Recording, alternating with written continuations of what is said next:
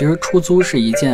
就是回报率来讲是一件很低的事情。比如说一套房子你要出租五百万的房子，可能你要花二三十万装修，但你要想把这装修款全都收回来的话，怎么着也得花个三五年。所以说最经济的方式是不出租，就在那里空着。但是可能很多人因为经济的原因、现实的原因，他需要把房子租出去去抵一部分的月供。实就是电影里那种包租婆的形象，在北京这边应该是相对来说还是比较少的，所以大家觉得就是北京人家里有房就可以不用上班，这个 我觉得不太现实啊。今天来的三位好像也都是正常在上班的，有的人还在九九六呢。是，似乎只有房东感受到了中介的服务，房客似乎永远感觉不到。这个问题，我觉得其实是中介可以入手的。就是可以说如何让租客也感受到我我付的钱我购买到了服务，而不是只是说你帮我找了套房这么简单的事儿。欢迎收听二位五码，我们是一档严肃的科技评论节目，我是本期主播大奎。又是一年毕业季，在这个节点上，相信很多同学已经准备开始开启新的旅程。那么在下一个阶段，他们如何 settle down，也就是安定下来？租房成了一个非常重要的话题，尤其是对于只身在大城市奋斗的年轻人。毕竟大多数人还没有富有到毕业即买房。我自己有个特别明显的感觉，是在我毕业的五年时间里，租房的方式其实本身没有太大的变化，但是服务体验一直都是在变。但是无论服务体验如何变化，我依然会有一种恐惧啊，就是在整个租房的过程中，要么就是担心被骗钱，要么就是担心自己万一有一天他突然告诉你房子不能住了，然后就居无定所了。这对于北漂来说，其实是非常致命的。我们在盘这个话题中间，会发现一个非常核心的矛盾，就是这个租房交易中的一个信息不对称。其实，在理想的状况下，租房市场它是一个双边交易吧。但是，这个双边交易中，其实双边是存在一个严重的不平衡的情况的。比如，拿我作为一个北漂和一个租房客和这个房东对比，就是一方面我会觉得我是一个特别穷的刚毕业出来的打工人，但是。房东他们往往都是。他拥有房，那么他的经济条件一定不会太差。然后另外一个不平等是在于，我觉得我是一个外地人的身份，但是在北京很多有房的都是本地人的身份，这是另外一重不平等。所以这个信息差长期以来都是在被中介来拉平的。但是我们又经常会说这个黑中介啊，所以到底房东和租客之间会存在什么样的一些信息的误区呢？那这个真实的情况到底是什么样子呢？这也是我们本期播客想去讨论的一个重点话题。所以我们今天。就来安排房客和房东来正面交个心啊！本期我们邀请了三位嘉宾，这三位嘉宾都是我就是见了只能喊大佬的这样的一个状况啊，都是北京的房东们。呃，我们来介绍一下，首先是孟吕老师，孟吕老师给我们大家打个招呼。大家好，大家好。另外一位是陈闷雷老师，请陈闷雷老师给我们打个招呼。大家好。第三位是我们的老朋友，没想到他也是一个房东啊。呃，王建飞，建飞，嗯，大家好，大家好，我是建飞。你今天其实非常不公平啊，我自己感觉非常弱势，因为这次是一对三，只有我本人是访客的身份。为了把握这次的主动权，所以由我来提问。请。好。那我们就开始吧。其实第一趴，我们先先了解一下，就是相对于客观的一个情况，到底是谁在把房子租给北漂？因为我自己作为一个北漂，我是从来没有直接接触过房东的，大多数时候都是去跟中介打交道。但是在过往关于房地产的报道中，房东的形象总是相对于刻板的。现实中，房东的形象到底是什么样子呢？好，那我们现在先问一下客观的情况，你们尽量不要凡尔赛，这样我会感到被伤害的。坦白一下，最多的时候有多少套房，然后以及有多少套房是对外出租的？我们要不就先请自认就是房最少的那位开始啊？那肯定是我，我我不想说话，所以就抢起来了是吗？那那我们来说一下客观情况吧。呃，最年轻的先说。OK，我家呃最多的时候其实是有三套房对外出租的。然后那段时间，就是之所以能有三套房对外出租，还是因为我们自己家其实是租在别人家的房子里。然后后来我搬进其中的一套房子之后，就剩两套对外出租了。这两套里面其实只有一套是住宅，然后还有一套是办公室。那个办公室还非常小，只能放一个四人牌桌的那种办公室。想问一下，就是你所谓的三套房在出租是哪个年代？嗯，二零一三年到二零一八年之间吧。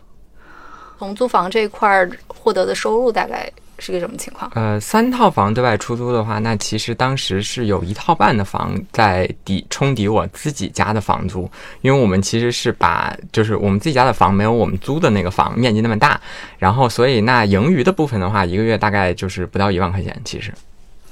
对，就是其实现在在北京租房的，其实不光是北漂的朋友们，其实近一半是北京人自己在租房啊。为什么会有这一现象？就是可能自己买的房子和工作的地方就是不是很近，或者说换工作什么什么之类的。孩子上学，嗯，OK，北京实在是太大了，这个就是很多时候你即使有房，它其实仍然很不方便。就像我个人来说，我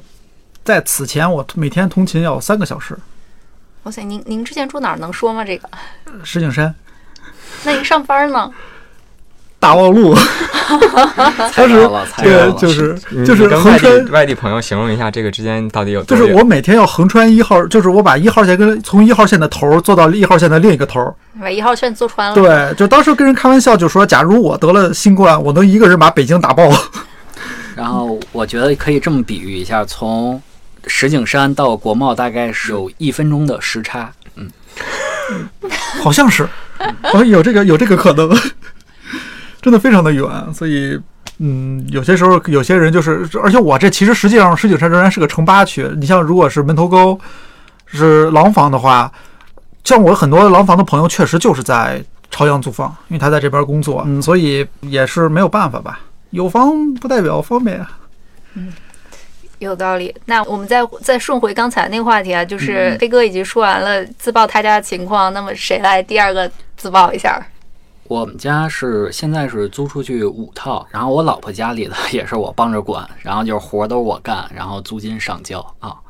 然后我觉得租房这事儿主要的收益还是看房间数，像比如说以前零几年出头的房子，它可能是一百平米是两居，但这几年的房子都是八九十平米三居，就是大家房子越住越小了。但是多一间房子，它肯定就多一间房子的收入啊。我以前曾经研究过，就随着现在社会的原子化，年轻人越来越经济独立，就是自己住的越来越多。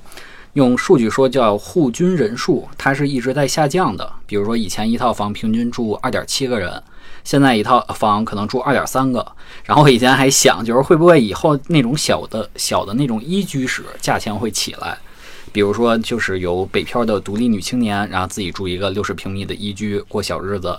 然后结婚了，然后也算就是有个底气或者是什么的之类的。但是这几年发现不是，就是随着大城市的门槛越来越难，然后能买房留下的更多是家里不差钱的，比方说家里是县城土豪，来北京买个一居，但是三百平米的那种一居，或者说买个三居室，然后一间衣服，呃，然后一间放衣服，一间放包，还有一间养猫。啊，那到我了，就是我跟他们的情况还不太，我最我们家最多时候只有一套在租，而且那是一套毛坯房，是被人租去当仓库的。就是哎呀，这个就是我家有房产若干，但不都用于出租，因为大部分的房不太适合出租，从面积上也不适合出租，地理位置上也不适合出租，就是唯一租出的那套就是当库房、毛坯房。呃，这里我呃说明一下，就是其实出租是一件，就是从报率来讲是一件很低的事情。比如说一套房子你要出租五百万的房子，可能你要花二三十万装修，但你要想把这装修款全都收回来的话，怎么着也得花个三五年。所以说最经济的方式是不出租，就在那里空着。但是可能很多人因为经济的原因、现实的原因，他需要把房子租出去去抵一部分的月供。就是我曾经做过一点研究，然后做过一点微小的研究，房租的增长是和咱们的收入增长基本上是同步的，但是房租增长可能是三年一涨，或者是五年一涨这样的。像比如说在八十年代那时候，一个大学生可能挣一两百块钱吧。然后租套房大概是四五十块钱，大概是收入的三分之一。其实到现在也一样，都是三分之一或者是百分之四十的比例。嗯，然后还有一个就是前两年，就是北京在一七年进行过一次调控，然后确实在那之后，北京的房子基本上四年没有涨价。但是在一七年进行调控房价的调控，但是一八年就是房租就开始涨了。其实我想回应一下刚才建飞说的，就是那个房东觉得房租这么便宜，就租收比很低，但是房客觉得贵。就坦白说，我自己在租房的过程中，我一直都之前租的自如，然后租完自如之后，因为我最近换工作，然后找了别的房子，才意识到我觉得贵的可能是自如，而不是房租就是其他平台的那种整租出去的那种状态。对，像一些品牌的长租公寓，它确实是因为它装修的会很漂亮、很清新，然后年轻人比较喜欢，然后就比平常那种就是房东自己直租的要贵一千块钱左右。这个就是中介他赚走的差价。对，然后还有一些就是服务成本在里面，一些标准化的服务。然后另外一个问题，其实是想问，有没有一个所谓的普通北京房东的画像，到底是什么样子的？我觉着，我其实来录这一期播客之前，我还想查查有没有这个客观的数据的画像，但好像因为这个各家都比较谨慎嘛，所以我没有查到就是客观的这个报告或者是报道，但是。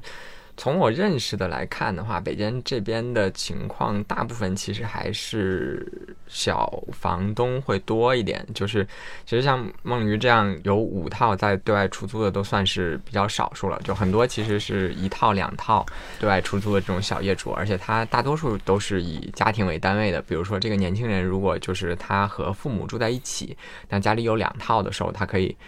租出去一套，然后那等到他结婚的时候，他自己要搬进那一套的时候，那这个他一拆户之后就没有余房对外出租了。然后在这种情况下，那其实就是电影里那种包租婆的形象，在北京这边应该是相对来说还是比较少的。所以大家觉得就是北京人家里有房就可以不用上班，这个 我觉得不太现实啊。今天来的三位好像也都是正常在上班的，有的人还在九九六。即使你家里有一两套房对外出租的话，那那个房的收入一般默认是给。父母做这个养老的补贴的，虽然我没有找到数据，但是我觉得大部分的北京的房源应该还是来自于这种小房东。我也之前有过一些就是房特别多的大房东，就十几套房的大房东，然后他们的房子确实是像刚才梦雨说的，就是他宁愿空置或者是只租给公司，他不租，他不在这个普通的这个租房市场流通。这个我们之后也可以聊一下。嗯嗯嗯。就是有一个数据是北京有三套房以上的家庭，大概是在百分之三左右，啊，但是其实你算北京两千多万人，咱就算一半是北京人，或者是一半是北京有房的人，那也是三十万。呃，其实其实有一个问题就是，嗯。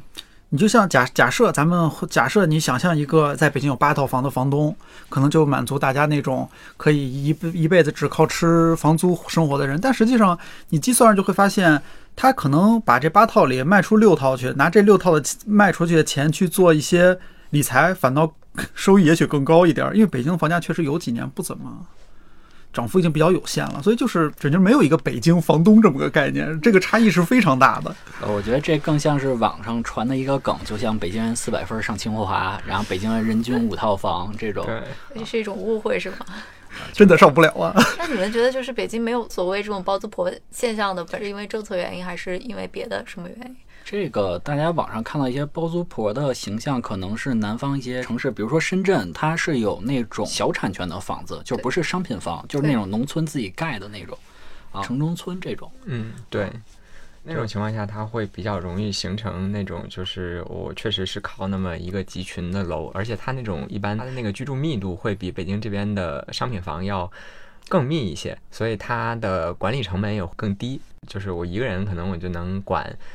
三四栋楼，然后这三四栋楼可能有一两百户，那就对，那他同时他就做一个这个职业的房东，我们不叫他包租婆，我们叫他职业房东，是一个性价比比较高的选择。那你在北京这样的话，你只有一套余房，你对外出租了之后你不上班，那北京的物价这么贵，那不太可能。还有一个问题特别好奇，就是也不知道你们有没有研究过，就是包租婆这种呃这种商业模式。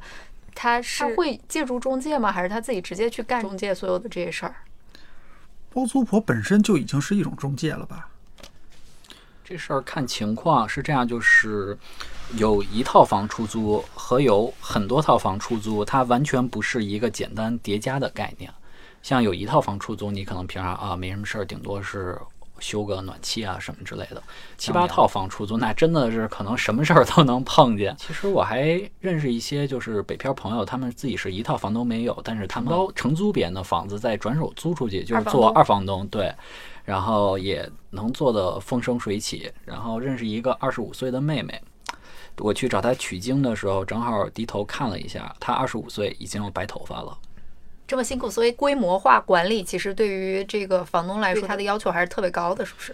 大家可能会以为就是当房东就是每天就腰里盘着一串钥匙，然后挨个收租去，或者是从一号到三十一号一天收一间儿。嗯，呃，其实其实不这是，样忙的话也挺累的。比如说你得给人家修东西啊，或者是怎么着，有点事儿什么之类的。所以他承担的工作已经近乎于类似链家的一个管家的那种角色了，是对吧？是吧？对，就是，呃，我我们家就最多的时候，其实只有三套房在出租嘛，然后但是只有三套房在出租，这三套房都会轮流出问题。然后这些问题其实是非常琐碎的，甚至它都不是一个问题。就比如说租客找不到空调的遥控器了，这个是最小的。然后，但是你你空调找不到遥控器，那你能授权给他就换一个空调，这个事儿好像也不现实，你就必须得过去，然后你就会努力回忆你之前的空调遥控器到底放在哪儿了，然后找到，然后这件事情才能解决。然后大到房屋漏水，那这个你肯定必须要过去一次。然后在没有中介的情况下，这些问题就是房客基本上都会找到房东吧。呃，租客不是说自己不能解决这个问题，但因为其实租客过来找房东，我觉得他反而是出于一种他在处理一些事情的时候，他会先征得房东的同意，我觉得这个非常好。然后，但是确实这个会导致，就是你每周需要腾出来一些时间去打理和这个房子相关的事情，因为你正常平时还在上班，然后就会占用你晚上的时间或者是你周末的时间。然后，如果这个事情在微信上能说明白，就是通过网络能够沟通好还好，但是有一些是你必须无论如何都要到现场的。然后就是，那我们家原来那三套房子，一套在丰台，一套在西城，一套在朝阳。你就想吧，如果要是一个周末有两个房子出现问题的话，我基本上就相当于是去上海出了一趟差。所以你最理想的办公点应该是在这个中间取一个中心。对对对，但是那好好像是那好像是不太能不太能住的地方，就不太是呃一般人能够住的地方。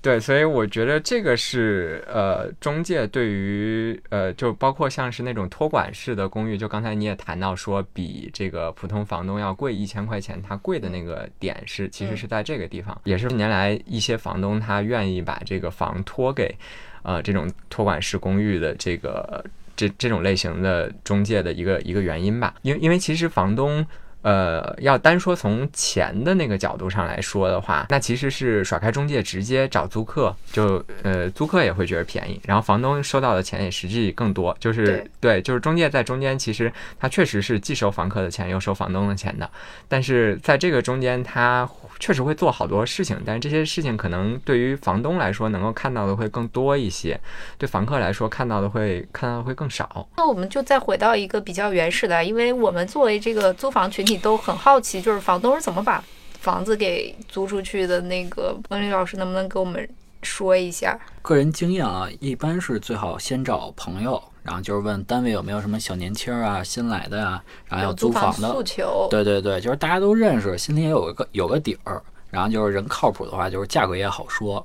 然后就是特别忙的时候，就是房子没工夫弄的时候，然后就会找中介啊，比如说什么家具，中介也会给你配好，然后再出租。这个就是确实省事儿。但是我有一个好奇点，就是我自己其实一直特别想直接找房东租房，但是我从刚毕业的时候就从来没有找到过房东。就比如说，我会早年那个豆瓣租房上特别多房源，嗯，但是你啊会发现上面好多都是伪装成房东的中介，嗯是结果你一联系进去，就不断的有中介去骚扰我，导致长期找不到就是真正的房东。对对对，就是像这种什么同城类网站，就是最好不要把自己的信息说的太详细。然后不管是房东还是租客，你要是房东的话，你把电话放上去，那基本上就相当于在中介之间会传个遍，然后就各种骚扰电话，什么卖房、贷款什么之类的。嗯，对、我就会非常好奇，就是房东会建立一个什么样的网络？如果直接去触达租客的话，就是比如说通过你的朋友圈或者周围的朋友，但是对于我来说，身边就很难接触到这样的人。其实这事儿也看缘分吧。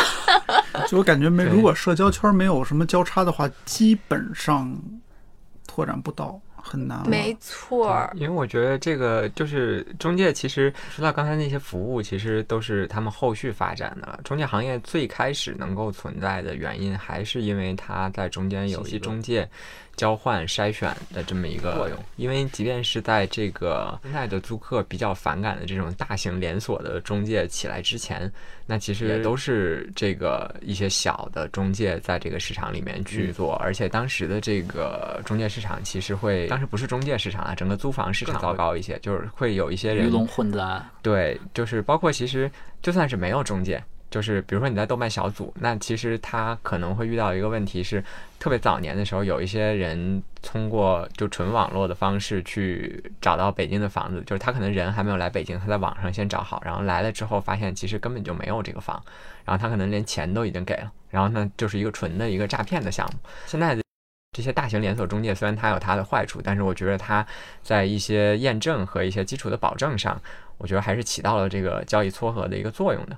嗯，我补充一个，刚才建飞说那个诈骗现在仍然在留学生圈里特别常见，啊，就是外国人是吗？对，就是你这个房子你交完钱了，什么都弄好了，到那之后发现那房子根本就没有。没错。再回到一个问题，就是说你们你们自己作为有若干套房的房东，你们会在什么样的情况下去选择一家中介，以及你们选择这家中介的理由往往是什么？我个人的话，我几乎是会在一切情况下，就除非是我在。朋友圈喊一声，比如说呃喊一声，我有个要要出租了，两个礼拜之后没有人回应我，我基本上就会在一切情况下考虑中介，因为真的省很多麻烦，确实 就是也不太愿意为现在的以及将来可能的那些事儿支出太多精力。以我的话，我几乎会在一切情况下考虑中介。就是说，你选择中介的一个理由或者标准是什么？比如说你选择这家而不选择那家，其实就是名声吧。为我自己也是为租客考虑的话，我一定会选择名声相对比较好的那种中介。小中介一般不太敢用。诶，所以你看这个就出现了这个分野，租客们对这些大中介是很有意见的，但是房东，哎，你首选就是这些大中介。对，因为 大中介跟小中介还是小的，你坑我的可能性大一些。确实是，但是有一种小中介是特殊的，就是那种小区本地的开门店的那种中介，那种是好很多。麦田这种，就是就是小区小小区自己有可能比麦田还小，他连品牌都没有，他就开的那个物业对对对对，那种有一个特别好的地方就是，当你在交易的时候，他的手续费比只有大中介的三分之一差不多，可能对，而且他基本上没有那些就比较坑人的。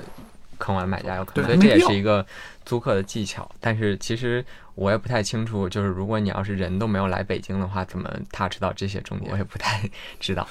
嗯，可能还是有一些方。你去网上搜这个房子的小区的信息，也许能找到。这个我没试过。孟老师有补充吗？这一块关于怎么去选中介，以及你会选择什么样的？刚才说的就是一般特别忙的时候，没工夫打理的时候才会找中介。嗯，这个是就是选中介的问题的环节。哎，那如果就是不用中介，你的日常会被多大程度上的干预？干预的情况是什么？比如说刚才建飞说的，你找不着遥控器了，你会受到什么样比较奇葩的干预？呃，这事儿也看人，我运气还行。很多房东就是包括像我，就是可能宁愿是房租少一点，然后也想选一个就是相对事儿少一点的租客。大家双向选择，就比如说租客，然后相处起来就是人比较好，然后也会愿意在房租上有一些优惠，这样什么之类的。有的时候挺怕电话响起来的，因为知道一有消息、一有电话就没好事儿，肯定是比如说要换什么东西啊、修什么东西之类的。我曾经印象特别深刻，在北京有一次雨下的特别大的时候，然后我去给人修水管子，不过还好那是楼上漏了。啊，然后那天说实话，我觉得自己就是一个修水管的工人师傅，然后浑身又是水，然后又是有一些租客就是听到这儿可能会有人不理解，就是说那就直接让授权租客找外面修就行。但是首先这个事情发生之后，他一定会联系房东，然后房东这边其实会要需要考虑一下，就是你可能是不是要到现场看一下这个水管到底是租客。诚心破坏的，当然这个可能性比较小，还是说它自然使用就老化就坏成了这个样子？那这个里面其实还涉及到一个维修费用谁出的问题，这些都是琐碎的问题。就是房子如果是你自己的话，其实很多琐碎的问题你就随手上下班的时间，或者是你在上班你约个什么师傅啊，就什么就都可以解决了。但是如果你房子一旦不是自己的，那其实你不可避免的是作为租客不可避免的也要经常的和房东去做联络的。包括我们其实我们家在北京租。租了七年的房嘛，就也是到比较后期才和这个房东形成一些默契的。就比如说他有一些东西坏了，我们就直接花钱给他买一个不低于原来那个水平的那个东西就 OK 了。然后下一次巡房的时候跟他说一下就 OK。但是这个是因为我们在他那块儿租了七年多才这样的，在前期的话基本上也都是啥坏了都要通知他，然后他也是啥坏了都会过来看一眼。那你们作为房东也会像你的那个房东就偶尔去巡房，有这个巡房的过程？我还没有遇到过巡房的房东。我们租出去的时候是会，就是我们自己和这个租客租出去的时候是会巡房的，但是巡房的频率不是特别高，基本上就是按照续租的时候巡一下，或者是这个退租和新入住的时候肯定要巡一下房嘛。然后还有就是续租的时候，然后还有就是有的时候他可能一段时间他不在了，比如他回老家了，他春节的时候让你帮忙看一下。那我们春节期间的时候去看一下什么窗户玻璃啊什么乱七八糟这些水管有没有漏水，我们要去巡一下。但是租给中介的我们就不管了，中介去巡。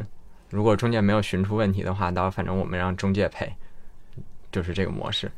这里有一个极端的例子是说，我之前有一个朋友，他家里不是有十几套房的，他是有几十套房的那种，他宁愿把房屋空置着，他也不去做一个职业房东的原因是，自己做职业房东是有非常大的这个房屋贬损的风险的。这个风险，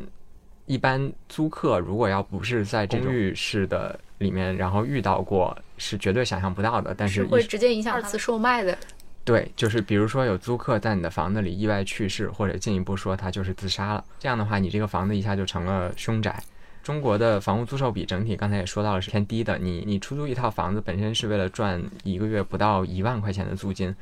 然后你一旦有这个租客不幸的在这个房子里去世了之后，你这个房屋作为不动产的价值，它当时是一下跌了三百万，那就相当于这个房子你要租出去三百个月才能背回这个损失。那中国的商品房一共只有七十年的产权，那就是八百四十个月，小一半赔进去了。这个即便是大房东有余粮，他也接受不了。所以他后来就出了这个事情之后，他就所有的那个房他就不对外出租了。而且你还得考虑凶宅的出租价格也对对，凶宅的出租价格也会不好租，更低一点。然后当然这个租客。不幸去世，这个是比较极端的现象，但是还有什么？这个租给一个人，然后一个人注册了一个公司，然后这个公司做了一些非法的事情，被冻结了。就是当然他不会拿你这个房屋去做抵押物，但是他有可能这个公司在取证的这个环节，你这个房子需要就一直跟那儿冻着，不能管。反正就是乱七八糟的小概率事件。但是如果你要是有这么十几套房或者是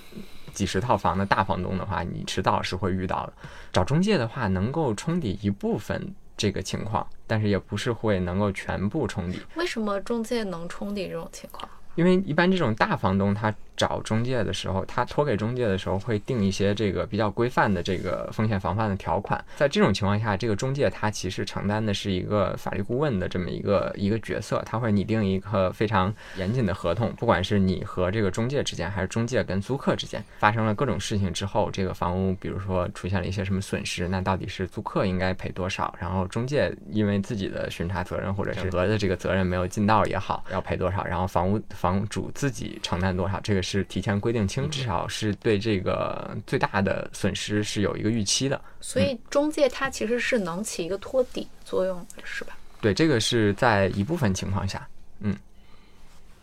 还有一些不可预料的，对，还有一些就是不可预料的，肯定没有办法。然后还有就是，对于小房东来说，你其实也没有办法跟中介做那么多议价了。就我们在和这些大的连锁品牌的中介去签一些合同的时候，其实我们也没有仔细的去看这个合同里面的一些权利和义务到底是不是对我们十分的公平。但是总体来说，其实就像刚才闷雷说的，他会优先选这个大的。中介品牌的原因其实还是看这个声誉的问题。你要是坑了我，那好，我发微博，对吧？就你和你的市值管理比起来，就发一条大的这个微博，然后你这个公司负面缠身上好几天热搜，你想一下，这股价跌了好几个亿，那你这 对你还不如说就是把这个赔偿整好一点，就是是通过这种路径实现。而且有中介的话，就是也可以避免租客跟房东之间产生一些直接的纠缠。这个有些时候，其实站在，我以我个人来讲，对于双方都好。对于租客，避免遇见那种不太好的房东；对于房东，也避免遇见那种事儿妈式的租客。这个只能说，嗯，这个叫什么？规避风险？风险对，也叫对一种分担风险行为吧。问那个老师是被女租客。纠缠过，真的？没有没有没有没有。没有，也不一定是女的。啊。嗯，讲一讲你的故事吧，遇到过什么样奇葩的租客？呃，没有，这个这个只能说是在国外的经验。就嗨，你说您您在国外还有房？没有没有，我是租客呀。哦？嗯，你对吧是被房东您是纠缠的。那个，呃，对对对，那个，哎呀，不是也什么了就给我绕进去了。当时是我租的那个，也是个二房东的。我之前的那个租客就非常的什么，三天两头往这边跑，就跟那个房东闹，是为具体什么事儿我到现在都没弄明白，闹纠缠不休，非常的烦。然后这个假设当时有一个中介的话，实际上就只能去找中介闹，不会来直接来到打到家门里，直接打上门了，就这种事儿。我还在那住着呢，他就非要进房间找东西，你说这个，就这事儿闹的，就我也很无奈。就类似这种事儿，有中介的话确实能避免。就像我后来租的房子，我从来没见过房东，住了一两年没见着房东长什么样儿。就有什么问题我都是找中介，所以我觉得就我设想了一下，如果我是那房东，我也这么干。我为什么要跟租客见面，对吧？哎，这个地主形象就跃然纸上了。那我想问一下，就现在的这个中介平台，它的中介里那些个人带你看房那些人，他在中间能获得的抽成跟这些有直接相关性吗？还是说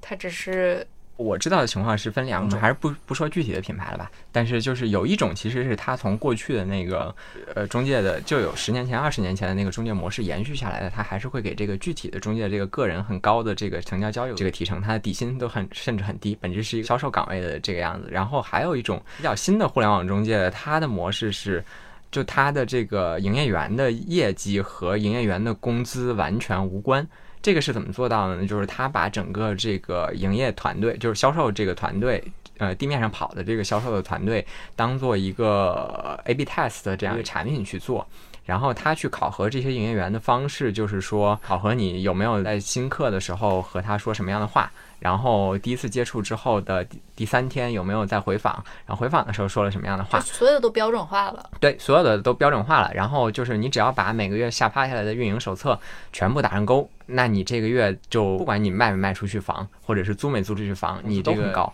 就它就不是一个底薪加提成的这么一个模式了。它然后就是根据你的结果去判，对对根据你的过程来判断你的。对对，然后他把这个数据收集到了之后，比如说他给这个片区发的是这个营业手册的 A 的版本，下发了之后发现这个月片区整个的业绩都下降了。OK，那他总部有一套团队在调整营业手册，那就是可能当时发的这个 B 版本营业手册这个效果会更好，那可能他就扩大这个 B 手册的这个使用范围，然后再进一步的测试，这个就整个非常互联网这个模式。房地产中介困在算法里是吗？对 对对。对对对，全都困在算法里对是的，这有哎，但是其实这个困在算法里，就是这些营业员还都挺开心的，因为过往的话，其实在营业员团队里面的马太效应，它还是强的，就是就是每一个门店它都是销冠啊，特别厉害，然后对，因为它考验的很多都是软性能力，没有办法量化，就对会受大家追捧，然后现在相当于是大家可以在工作上达到一种吃大锅饭的状态，并且这个大锅饭吃的还每一个人都吃的很开心，这个我觉得也还好吧，就和其他的那些所谓困在算法里不太一样。长见识了，长见识了。那你觉得，就是像互联网这种信息特别开放的平台普及这么多年之后，为什么它依然没有干掉中介这个之行业？前一段时间，就是链家的创始人他刚刚去世嘛，引发了很大的这个网民之间的这个讨论。然后这个讨论还呈现出了一个非常极端的两个面吧，就一面是觉得啊要纪念左晖先生，然后他改变了这个中介市场，然后改变了房地产市场，然后带来了秩序啊这种。然后另外一种就是租客觉得他嗯。就说了一些很难听的话，然后我们在这块儿也不就是也也不复述了。但是我我我当时就观察到这个现象之后，我也是自己去和几个常年在北京租房的人去聊了一下，看他们的对这个事情的是看法是什么样的。然后我会发现，确实有很多人对这个租房市场的这个想象是说，在这个互联网上应该有这么一个信息平台，然后当中有这个出租房的需求，就把你的这个信息发上去，然后这个租客也是想要求租哪里的，就可以把这个发上去。那就是它可能在产品形态上比那个豆瓣小组的那个模式要更往前一步，然后就能够很好的解决这个问题。然后这个中介行业是根本就是根本不需要存在的，就是整个中介行业都是趴在这个链条上的吸血虫。我当时就觉得这个其实是忽略了线下中介的一部分实际的价值，就是这个也是包括一些互联网中介也在拼命的开线下门店的一个原因，就是租客们觉得其实他们这些人呃趴在街上或者是小区里面的主要作用是在抢房源。但是其实他们是在验证房源。简单来说，就是比如说现在确实有一个创业者，然后他做了一个纯线上的、高效的、只收取非常低运营费用的一个中介网站。那他很快就会出现一个问题，就是他怎么验证一个房东在提交一个房源的时候，这个房子是真实存在的，而不是一个骗子。那下一步你肯定是说，那好，验证房产证，就是这个很简单嘛，就是手机拍一下或者是复印一下就上传了就行了。那接下来的一个问题是。你怎么验证他上传的这些房屋照片和房屋里的这些信息？就比如说，他说有这个独立卫浴，然后有这个空调，这些事情是真的，是属于这个房产证的。嗯，因为这些东西都是软装啊，房产证又不会写上你这个房子里有几个电视，有几个空调，对吧？漏不漏水都不在房产证上写。你到这一步，基本上就是需要去线下验证了，因为你此时其实已经不再相信房东提交的任何信息了。即便是房东现在给你上传了一段视频，你怎么能证明这个视频是他在自己家房子里头拍的呢？你包括现在 AI，它有可能就压根就是一套，就是一个生成的。那接下来就是你要开始雇人了，你要开始雇人在北京验这个房源。那假设北京每天。就新增十个房源，然后分布在市区里面的一些重点的区位。算了一下，人力可能需要两万人跑来跑去去验这套房子，一个人每天验五套。那这个时候你有两个选择，一个是你在北京建一个总部，然后让这两万人先通勤到总部，再领任务出去验房；还是说你干脆就在这个房源集中地你附近开个门店，设置几个业务员在里面。你肯定会选后者，因为实践的结果就是后者的效率更高。而且你把这个店铺到这个前端了之后，你除了验证房源之外，你还能招揽一些线下的客户。然后在租客方面，我觉得也应该是存在同样的问题的，就是你需要验证这个，就是房东需要验证这个租客是不是。虚假的租客，他是不是一个职业二房东？比如说，我不想把我的房做成群租房，但是我要是没有任何一个大的中介给我背书的话，那这个房客可能他说的很好，但是来了之后就把我这个房子租下来做打成隔断了。然后这个时候，其实我很难把这个里面的租客都赶走，再和这个租客做做解约的。然后这个时候，你需要的就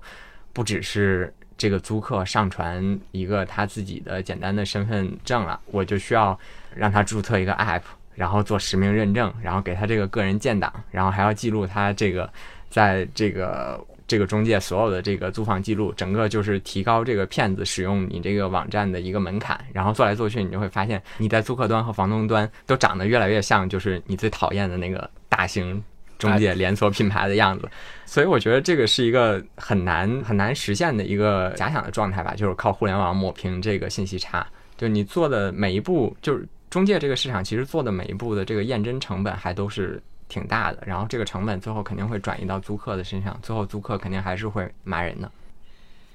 我很好奇，真的有多少人能做到租房不看房？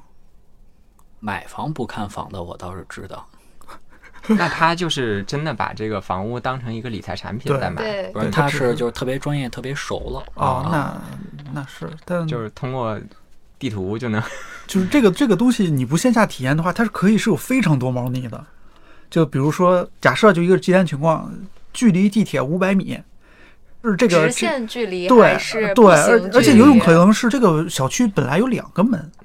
它一个门中的确实是五百米。但后来这个门封住了，你就需要绕巨大一个圈去走到，所以它就一点就根本不是五百米。地图上你都看不出来。对，这种事儿你根本就你不去线下看一眼，你无从验证的。而且你想象一下，你少说前三个月吧，租房后就假设就是说三个月，你在三个月兴高采烈的去了，签了一个三个月合同，交了押金，住进去了，发现跟你想象一点都不一样。我觉得这个是很难接受的。这个受三个月的气吧，好歹。对，而且主要是搬家，对，是是，对，是一个非常磨人的事情。没，而且这个东西没有中介的话，还是那个问题，没有中介就少了。是你想象一下，你在网购的时候，你买到了一个假货，你再你找不着商家，再不济你能找平台。对。但如果没有中介，你找不着那个房东，你可怎么办？你找谁？对 对对。嗯，而且就是像刚才建伟举那个例子，其实是非常真实的一件事，就是凶宅这个问题。嗯。你在购房的时候，购房合同里有一项，有一个条款是，如果这个是凶宅，中介要负责赔付。但如果你直接跟房东产生交易，房东不告诉你。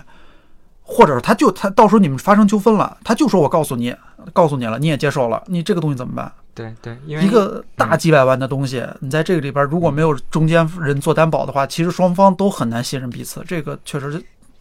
信任还不值那么多钱，真的。所以人人和人的和人之心不值间的这个信任是脆弱的。对，真的不值那么多钱，可能十万可以，几百万真的治不了。这个确实是没有没有中介的话，其实大家可能都不放心。但是我们不是说给中介洗地，就是网上对我之前聊还有一个指责嘛，就是之前和这个租客聊，就他们对这个中介还有一个印象是觉得这个中介推高了房价，就不管是租房还是买房都是中介推高的。我觉得这个不可否认，确实有一些中介在做这个系统性推高房价的这个事情。然后，但是还有一个事情是，如果一个市场它客观的流动速度变快。这个它就会更快速的反映市场的价格。就是比如说，嗯，以我个人为例的话，就是我我自己住在那个别人家的房子里住了七年，然后这七年每一年其实房东来找我都只是人情人情涨价的，就是涨个三五百，然后结果最后就形成了到最后一年我们走的时候，我们的那个房租要比当地的就是其他同面积的房要低好几千。然后这个这个其实是很对不起房东的，但是这个他这个房东他看中我们的一点是说，呃，我们很稳定，就是我我我们是轻易不会搬家。我们跟他说情况了，就是我们自己家有房，但是我们现在都不想住在那些房，因为他的这个房子的位置会比较好。然后所以就短期内我们是不会搬家的。他如果不干，我会搬家，所以他就愿意以这个人情涨价的这个方式去每年和我们续租。就是他其实如果要是把我们赶走，然后。把这个房交给中介的话，他赚的比持续租给我们要多多了。但是这个里面就会带来一个什么问题？就是这个房屋整个腾退的，对于他来说，那是一对岁数还挺大的老夫妇，他自己不想折腾这些事情，然后他又怕说自己搞不明白一些事情，然后被中介坑，然后所以他能够当时在二零一三年的时候找到我们的时候，其实也表达了，就是如果你们要长租的话，就不会轻易涨以涨价的方式赶我们走的这种方式。来做，所以就是你会看到，就是如果我们不换租，那其实我们这个房的房价就没有被推上去。但是其实是因为我们这个我我们这一套房没有反映当地的房租的市价，是没有跟上这个房屋市价的这个这个这个波动的。对对对，就是那其实你要正常来说的话，就是。因为因为大家这个就很多北漂，他也是随着自己的工作地点在变换，然后他的换租会比较快嘛。你换租快了之后，就是包括中介在中间导致，就是中介在中间帮助这个换租变得快的这个过程，会导致他这个房租的就是上涨的窗口期变得更更大。一个是就是这个房东觉着，嗯，反正租客一年换一个，对我来说也没有什么成本，因为这个反正都是中介帮我在打理。然后另外一个就是说，那今年房租涨了。那这个，如果要是我是换一个新的访客的话，我可以毫无顾忌的就可以按照市场价给他，而不需要顾忌说，嗯，我这个老房客已经两三年啦，然后说这个给他一个人情的房价，也不不需要顾及这个。所以我觉得客观上就是服务，它在这部分其实它不是它主观的，它客观上它服它主观上只是服务好了房东和房客，然后导致这个房租的市场的交易的速度更快了，然后也会客观的上影响这个房价的上涨。嗯，OK，哎，你们刚才其实我感觉三位的对于中介态度还挺积极和正面的。我自己也看到一些报道，就是如果说房东和中介之间有这么严格的这个合同条款去约束的话，为什么会出现新闻里面就是他就是各种打隔间呀，或者是有一些不爱惜房子的行为，然后最后最终就是被房东给爆出来，这种事情它多吗？就是在你们在房东界。我补充一下，建飞老师说的，确实是交易量的上升，然后能带动价格的变化速率，然后但是也不一定非是涨价时候。对，然后在二手房。市场不好的时候，然后中介就会换另外一套说辞，说那个大哥，您这房再再不卖就卖不出去了。对对对，反正中介他要的就是成交量啊，他一然后赚那个提成，就是它上涨跟下跌它都能加速。嗯，加速了之后，它整个会让这个市场的价格波动会更明显。嗯，所以。还有一点就是，大家买到便宜，就像我租到了便宜的房子，我也不会到处去说我租到了便宜房 这这件事情，所以反而是就是你一旦上涨了的话，大家会更容易把这个自己的愤怒表达出来。嗯，就是我个人的体会啊。就是房东还是更愿意，比如说有稳定的相处比较好的租客，宁嗯宁愿是就是在租金上减免一些，然后也会希望他继续租下去。然后就是提醒，就是我个人感受啊，就租房对于租房的朋友来说，哪两类比较好、比较友好的？一类是就是老北京房东，可能是比如说在单位或者岁数比较大的，他们可能就觉得啊，年轻人都不容易，然后他们对于钱这方呃租金这方面也会很宽容。还有一类就是在国外居住的房东，他们可能根本都不知道国内现在的租金情况是什么回怎么回事儿啊。就像这两种，就是对于租房是比较友好的，当然这得靠缘分。嗯，对，其实前面也说到了，就是确实是散客的租客和零散的房东之间，其实没有特别好的，同时还能够就是特没有特别好的一个沟通的渠道。然后，呃，沟通渠道是有的，但是不是他的问题是刚才我们说到的，就是其实没有办法验证双方的诚信，诚信的问题。嗯，对，是嗯然后像北京，它的城市建设，像以前三环里面，基本上都是各个单位分的房子，然后很多文化部门的房子，然后这种的小区，你进去找到这种友善的老房东的概率可能还是大一些的。对对，嗯，所以我之前一直给这个向我询问在哪儿租房的这个租客的建议，其实都是去这个二环里看一看。就他们一般就租房就不会选二环里，一个是现在大多数的这个北漂的公司，他一般工就是他工作的地方不会在二环里，然后五环外，对，而且还有一个是他们会把二环里刻板印象成这个地方我绝对不可能租得起，但是这这这这个不是客观事实。就你比如说陶然亭那块儿就是一个价格洼地，大家都可以去看一下。而且离火车站还很近。对，就是到南站一公里。但是但是有一点是，那些房子可能房龄都特别特别特别对，就是房里就是七几七几，年八几年小，区不会，小区不会特别好，物业也不会特别好对，但是房子本身的话，其实你要说住，问题不大。都都没有什么太大问题对问题不大。对，这个我觉得可能得是对北京有一部分了解，像比如说北京南站南三环那块儿，从历史上来说，八几年它是叫浙江村，都是主做服装批发的人对对对，做服装批发的人在那儿，很多小老板可能就把房子当做就是仓库或者员工宿舍，然后也导致那边房价就一直涨不上去，可能就是居住体验会相对差一些，所以便宜也是有便宜的道理的。对对，就老房子，就有可能什么保温层脱落，没有电梯，就是下水道，那反正这种问题确实也是，但可能也得考虑一下，在这租之前。对，但是它的呃，你要相对就是简化到这个面积和面呃，就是性价比价格来说的话，那个、啊那个那个区域还是不错是个是个洼地的。嗯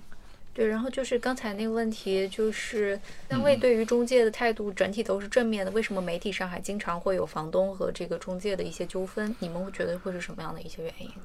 尤其是前几年特别不规范的时候，各种打隔断呀，然后还有不太好的一些行为吧。好事不出门，坏事传千里嘛，那传播学规律嘛，对吧？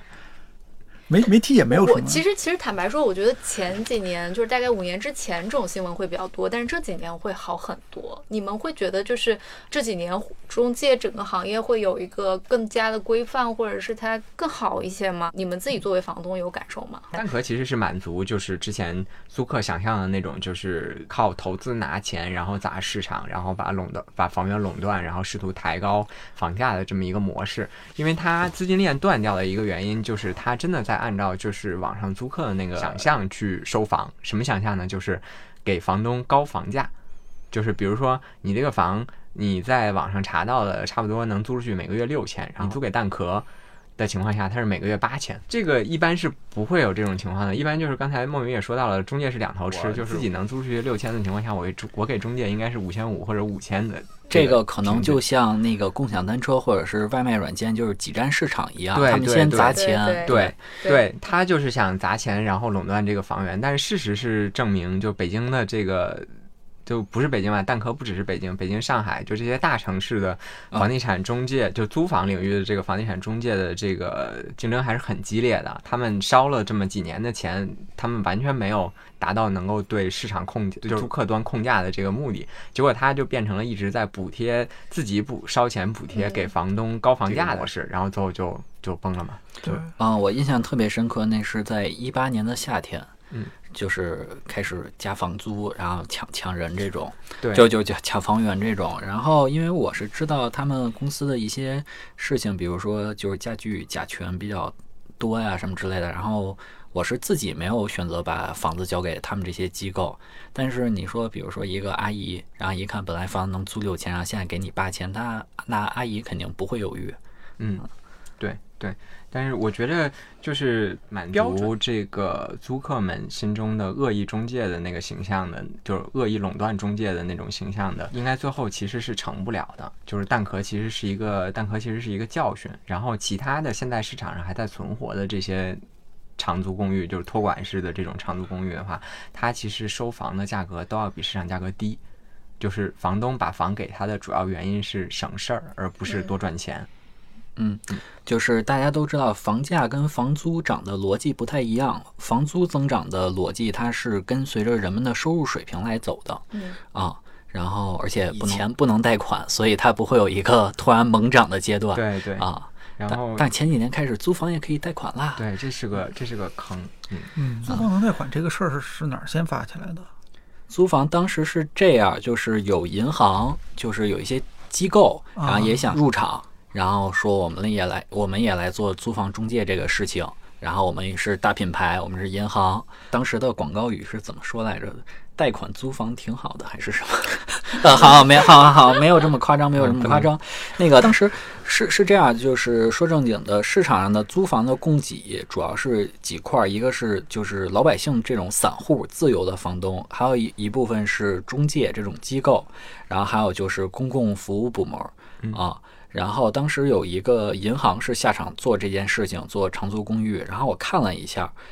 房源都是跟中介的是一模一样的。嗯，然后但是银行的那个比在中中介那儿租还要再贵啊。啊，区别就是可以贷款。OK，天哪！哇塞，所以抬高租金的确实是有一些中介在做的，而且他的手段确实是不太让人看起来合理。对，就是啊，对，其实这个也可以补充，就是关于信息透明的问题。嗯哼，虽然互联网信息是透明的，但甄别信息的成本可太高了，对吧？对这这这个问题还是你说说实话，就是让别人来帮你甄别信息，这个就是中介干的事儿嘛。然后就是你想要，说实话，就是我是觉得，因为我个人的观点就是，中介应不应该整改？应该。你不能否认，确实在相当一段时间里，中介并没有起到什么好作用。他们也确实存在，比如说类似就是捂着房源，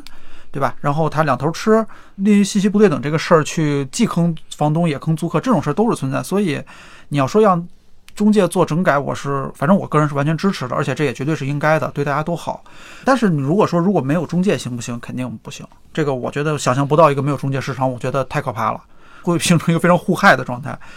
然后就是，就如何改善的问题的话，除了就是说他们行业自，就是说就是一些自我清理之外，还有一个就是，似乎只有房东感受到了中介的服务，房客似乎永远感觉不到。这个问题，我觉得其实是中介可以入手的，就是可以说如何让租客也感受到我我付的钱，我购买到了服务，而不是只是说你帮我找了套房就这么简单的事儿。比如说，也许说说从一些维修的上面。呃，维修的方面呀，一些房屋的保养方面呀，这一些日常的困难方面啊，不再需要频繁的去找房东沟通，就是说中介就能解决这个问题，就是最好就是说把服务延伸到双方嘛，嗯嗯，免得说只有房东感觉到了，然后租客没感觉到，然后就租客弄得租客非常不开心，然后就就去在网络上发表自己的不满，结果造成。中介也挨骂，房东也挨骂，其实房东挨骂没什么道理，以及就是他们确实应该自己规范一下自己，不然的话，你出一粒老鼠屎的话，这种事儿就可能说大行业没有什么问题，但出了一个蛋壳，那我就会觉得所有中介都有问题。这个我觉得我我们觉得不能怪租客，这个就是很正常的一个思维嘛。对对，如果他们不能解决这个问题的话，我觉得挨骂就活该就就挨骂呗。对，因为中介它其实是在一个，我觉得它其实是从过去二十年到最近的两三年，它在试图从行业的挖坑者变成行业的填坑者，但是这个过程中是有一些。有一些中介是是没有摆脱掉自己之前的那个挖坑者姿态的，就是他整个的业务还建立在就是我吃完房东吃房客，吃完房客吃房东的的这个模式。你首先有这样的中介，或者是有有这样的就是呃业务在，就比如说你一个大的集团里面有一部分业务还还是依赖于这种模式的话，那你很难让房客或房东给你这个整个行业一个很很高的评价。然后另外一个就是，呃，另外一个就是把这部分业务跑掉之后，那就是我们刚才说的，说你这个中介在撮合交易、在验真、在做跑腿代运营的这些服务的过程中，实际的你是一个服务业的一个姿态嘛，就是你其实是在为双方做服务的。那你需要你做服务业，你不能说你干苦工嘛，就是你你还是要让你被服务对象能够感受到你的诚意和他被服务的点的。对我觉得这一点还是中介需要自己去。这个想一下怎么搞？哎，那你们觉得标准化是一个方向吗？就是我觉得不是，我也觉得不是。我觉得中介，因为中介和房相关嘛，那房在中国其实是和家相关的，这个所以它其实是一个很人性化的一个一个事情。就其实我觉着很多很多在网上对中介特别仇视的人，他其实是没有和一些相对来说。比较大品牌的中介有过，就是大品牌下面的中介的个人有过直接沟通，因为现在我知道的一些中介的他的这些个人的这个，就是他门店的个人都要求这个这些人使用的话术，不管他是不是真心的，都非常低三下四。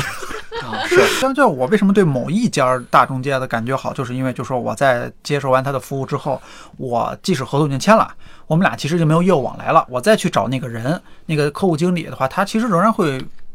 为我提供一些服务，所以我所以我对他印象还好，对这个人的印象不错。这个其实标准化，我觉得在培训上反而是。就培训是标准化，但是你面对客户的时候，标准化会更糟糕的。就是 对，因为这个房是多样的，人是多需求是多样的，对吧？这个东西你很难，你很难用一个标准化去解决。但是这个。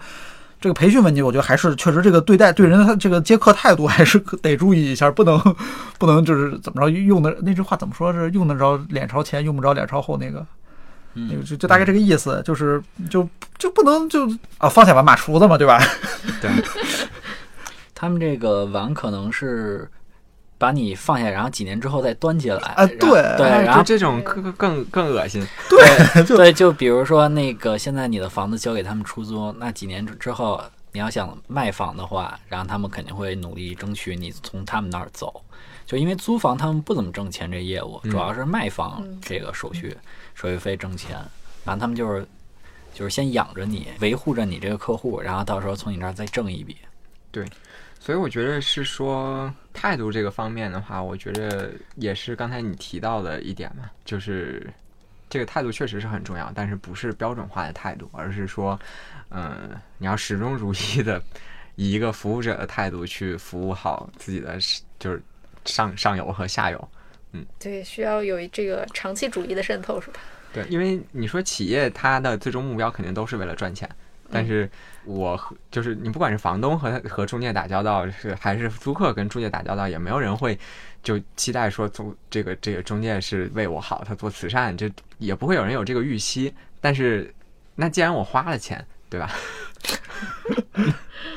那你还是要服务到位的。啊，确对，确实。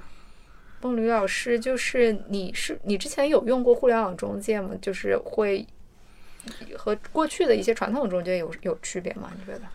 呃，就是租房这块儿还好说，因为它租房相对金额总价是小一点儿。然后以前是有一个创业团队，他们是想做那互联网卖房的，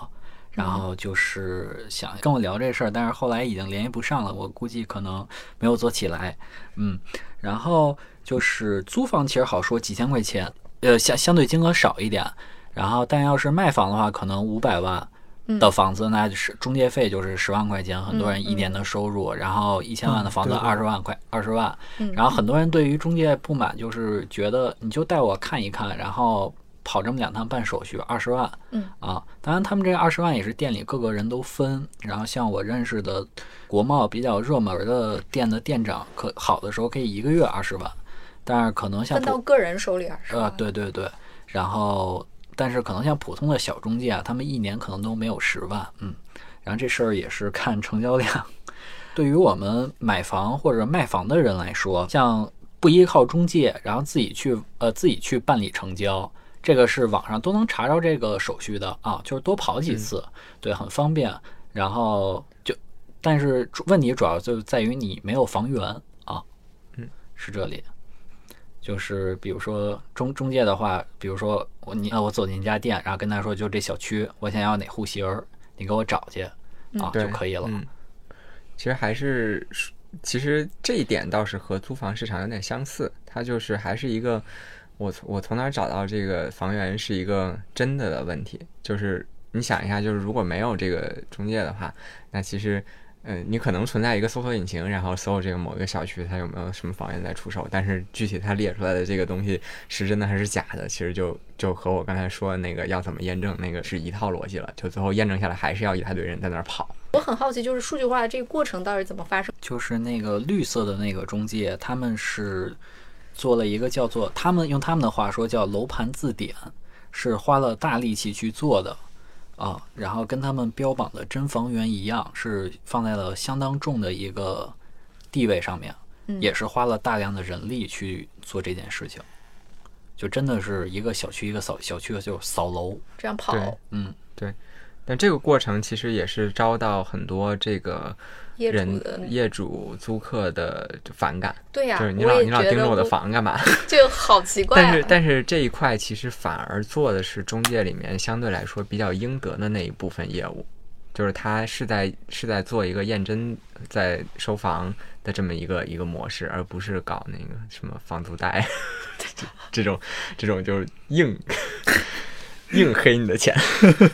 感谢今天三位房东大佬的参与啊，确实也我不知道对于听众来说有没有缓解大家对于这个这个这个房东和租客之间的巨大的信息差，打个引号啊。反正我是觉得就是对我改观还是挺挺大的。最后就是欢迎大家收听本期二维五码，您可以在小宇宙、QQ 音乐、苹果 Podcast、荔枝 FM、蜻蜓 FM 和喜马拉雅收听我们的节目，也欢迎各位留言提出您宝贵的建议。我们下期再见。